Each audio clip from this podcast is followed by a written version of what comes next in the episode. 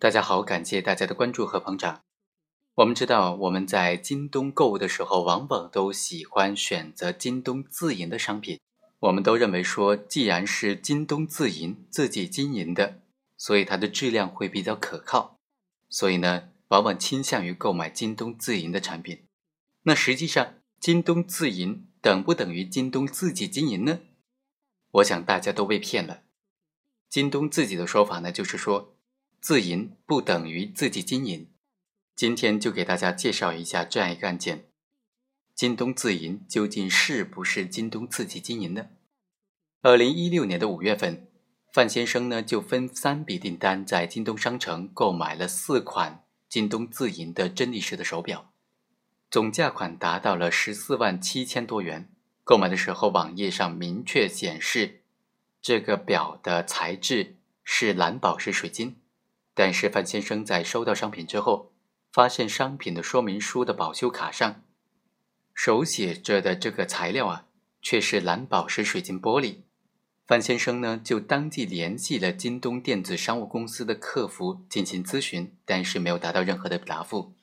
于是，二零一六年的五月三十日，范先生就将手表送到一个珠宝行进行检测，检测结果显示是人工合成的蓝宝石。范先生就认为，手表的材质既然不是天然的宝石，也没有天然水晶的成分，仅仅是廉价的合成蓝宝石玻璃，网站上宣传呢构成了欺诈，所以将京东告上了法院，提出了三项诉讼主张：第一，退还货款十四万多块钱；第二，赔偿检测费四百元；第三，索赔三倍的赔偿四十四万多元。然而，让范先生非常没有想到的是，京东自营的商品呢，其实并非是京东电子商务公司自己经营销售的。在庭审当中，京东就辩称说，双方并不存在买卖合同关系。尽管涉案的商品是属于京东自营的，但是这个公司仅仅是提供网络交易的平台，并没有参与到具体的买卖行为。京东电子商务公司称说。这个公司已经对销售主体的资质进行了审查，尽到了平台的义务，并没有参与到广告信息的上传和维护。同时呢，这个公司解释说，将蓝宝石水晶玻璃称之为蓝宝石水晶，是业内的传统的叫法，不构成隐瞒虚构事实。法院审理就查明，京东商城网站所有者是京东电子商务公司。这个公司曾经和天津京东海融贸易有限公司签订了平台服务协议，约定说，京东海融公司自愿的向京东电子商务公司申请使用网络交易平台，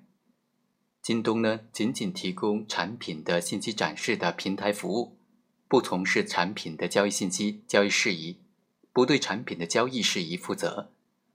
这个海融公司提供的。仅仅用于产品的推广的信息，它的上传信息呢，应当是真实合法的，不得侵害消费者的合法权益。京东海融公司每年向支付宝平台支付这个使用费用是两万块钱。在庭审当中啊，京东电子商务公司提交了三张电子发票，发票显示销售方是京东的海融公司。范先生就表示，对于这些电子发票的情况，他并不知道。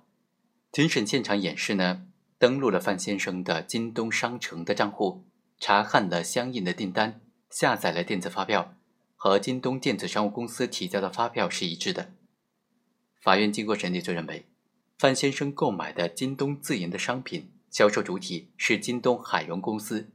京东电子商务公司仅仅是作为网络的交易平台所有者，他已经通过电子发票的形式对销售者的真实的名称、地址。和有效的联系方式进行的公示，范先生购买产品的发票也都已经显示已经开具了，由此可以认定他已经知道了产品的销售者，而且并没有证据能够证明京东电子商务公司明知道或者应当知道销售者利用他的平台侵害消费者的合法权益，所以范先生应当向京东海融公司索赔，京东电子商务公司并非是适格的被告。于是呢，驳回了范先生的起诉。宣判之后，双方都没有上诉。在这个案件的审理过程当中，京东电子商务公司就表示，自营呢，它是京东集团自营，而非是京东商城自营。具体的销售主体是由京东集团根据订单的具体情况来确定的，也就是根据消费者所在的区域商品的库存量，由京东集团自行的决定开发票的主体以及发货的公司主体。针对这些情况，法院就认为，销售主体的模糊性会侵害消费者的知情权，使消费者在缔结买卖合同时对相对方的情况缺乏清晰的认识。在目前的销售模式之下，消费者只能够通过申请开具发票，才能够得知自营的商品销售者的真实的情况。这种披露的方式存在明显的瑕疵，商品销售页面并没有销售者的任何的信息，仅仅通过发票的形式披露呢，容易误导消费者，在发生纠纷的时候，也容易发生起诉主体的错误，造成司法资源的浪费。另外，法院还指出。京东电子商务公司检查监管的职能并没有发挥到位，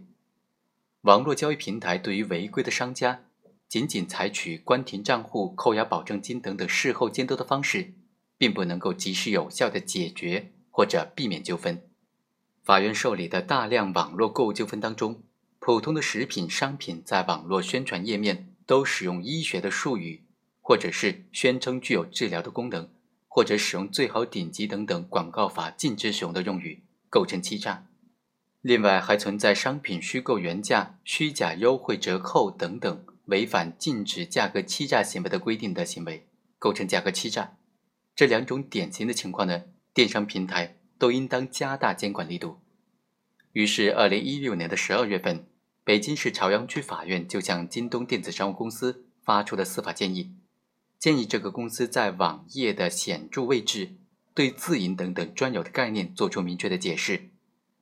所有的商品销售页面都应当披露销售者的详细信息，并且将销售的证书、授权书在明显的位置进行公示，从而避免消费者产生误解、误导商品的选择，同时也便于在权利受损时正确的选择维权的主体。好，以上就是本期的全部内容。我们下期再会。